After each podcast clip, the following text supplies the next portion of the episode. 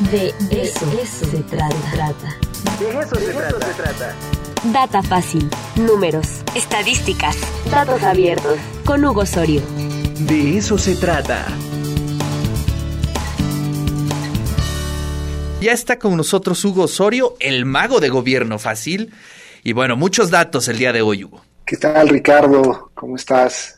Muy bien, muy bien, Hugo. Pues esperando estos datos del INEGI sobre la economía y la recesión. Pues este ha sido un este inicio de año muy duro, este Hugo. Ya sé, ya, sabíamos que teníamos ahí la, la, cuesta de enero, ¿no? Y pues sí, justo, justo el INEGI sacó sus, datos oportunos, que es así como le llaman, pero bueno, ¿de dónde salen estos datos? Es la, la, parte interesante, ¿no? Ya, ya se ha hablado mucho de que estamos en esta recesión, pero sí sería importante eh, mencionar esto que, que tiene el INEGI, que es este una herramienta que se llama Cuéntame de México, donde vamos a poder encontrar muchísimos datos acerca de, del INEGI. No sé si están viendo mi pantalla. Eh, ah, sí, es esa. Gracias. Ahí, está. Ahí está. El, el, INEGI tiene una manera muy sencilla de explicar qué es el PIB, el Producto Interno Bruto, que es precisamente de lo que se mencionó. México ligó eh, dos trimestres a la baja en el Producto Interno Bruto, en el PIB, pero ¿qué es esto? no? Acá ellos nos explican rápidamente qué es el PIB, ¿no? Eh, que es la suma del valor en dinero de todos los bienes y servicios de uso al final que genera un país o entidad federativa durante un periodo, ¿no? Comúnmente un año o un trimestre, ¿no? Y entonces aquí, bueno, son los bienes más los servicios, nos da el Producto Interno Bruto, ¿no? ¿Y cuáles son estos productos o bienes y servicios de uso final? Pues tenemos la ropa, el pago a trabajadores por construir una casa, un edificio, un juguete, y no se consideran de uso final, por ejemplo, los tornillos fabricados para los coches nuevos, ¿no? En ese caso, el producto final, pues sería un automóvil, ¿no?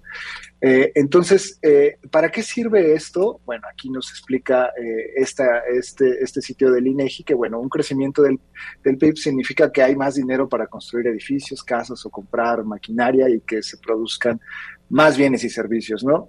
Y pues nos trae beneficios para todos, ¿no? Si el PIB disminuye, la producción y la actividad económica del país disminuirá.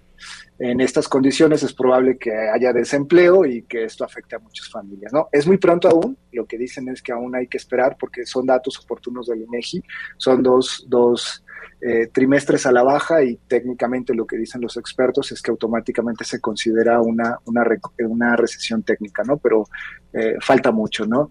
Eh, y bueno, la, evolución del PIB a México hasta 2020 aquí la traemos, lo que estaba pasando en los últimos años, aquí tenemos esta caída grande de 2020, que bueno, todos sabemos que fue por la pandemia de COVID, pero eh, también lo que están mencionando algunos expertos es que esta recesión todavía no habíamos salido de la de 2019, ¿no? En la cual ya teníamos allí una disminución del 0.2 con respecto al año eh, anterior, ¿no? Entonces muchos de los estragos ahí seguían, más lo de la pandemia, bueno, eso es lo que estaba pasando, ¿no? Eh, luego, eh, cuando vemos por actividad, por entidad, hasta 2020 en este caso, eh, podemos ver ahí que Puebla anda ahí como a la mitad de la tabla y bueno, lejos de la, de la Ciudad de México. Y, lo que podemos ver a nivel internacional, pues es esto, ¿no? México se ocupa, este es el, el, Producto Interno Bruto comparado con otros países de México en millones de dólares.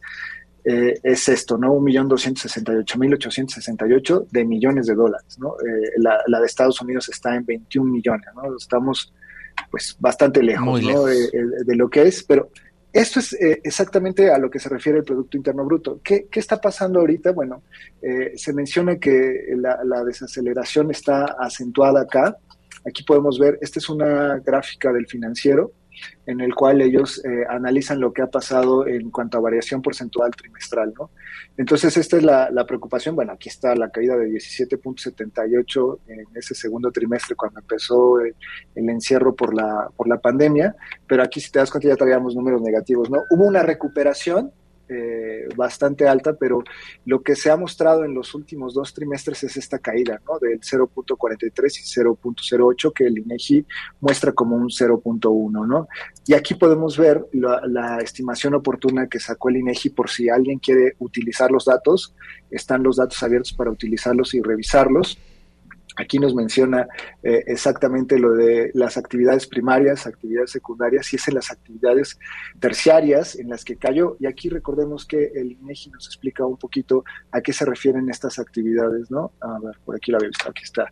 Las actividades terciarias son las que tienen que ver con el comercio, los servicios, las comunicaciones y los transportes.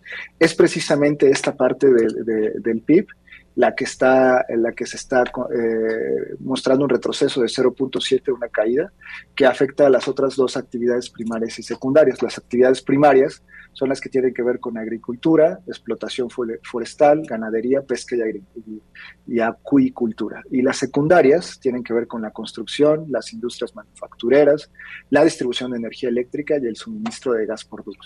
Entonces, eh, en estas, en las cuales eh, estamos involucrados la mayoría de los mexicanos en cuanto a comercio o servicios, eh, es precisamente la, que muestra eh, este, este valor negativo, ¿no? Y la que termina afectando al, PIB total para que sea un menos 0.1.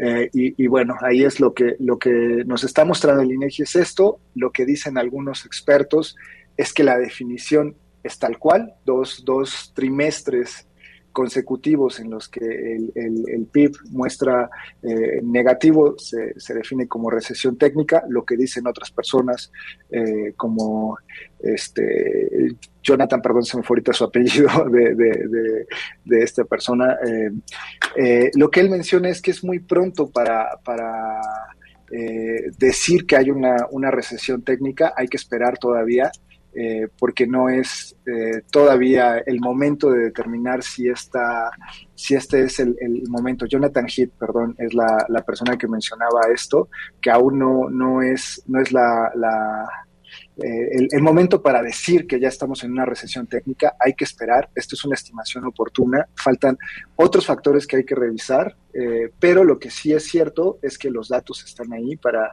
quien los quiera analizar y quiera ver exactamente qué es lo que está ocurriendo. Eh, hay, hay, una disminución trimestral y bueno, lo que se muestra en lo que está pasando en el Producto Interno Bruto de las actividades terciarias, pues es si hay una disminución de 0.7.